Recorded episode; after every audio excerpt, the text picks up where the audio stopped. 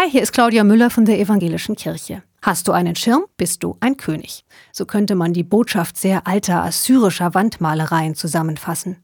Nur über den König halten Diener auf diesen Malereien einen Schirm und schützen ihn so vor zu viel Sonne, spenden ihm Schatten. Ums Schattenspenden geht's auch in der Bibel in Psalm 121. Da steht, der Herr behütet dich, der Herr ist der Schatten über deiner rechten Hand. Na sowas. Gott spendet mir Schatten? Hält Gott mir etwa den Schirm? Behandelt mich wie eine Königin? Sieht ganz so aus. Was für ein Gott. Übrigens, die rechte Hand galt als die starke Hand, die Hand, mit der Menschen was zustande bekommen. Klingt doch so, als läge Gott was daran, dass ich keinen Sonnenstich bekomme und dass mir gelingt, was ich wage. Gilt für euch natürlich auch. Seid gesegnet, ihr Könige und Königinnen, über die Gott seinen Schirm hält.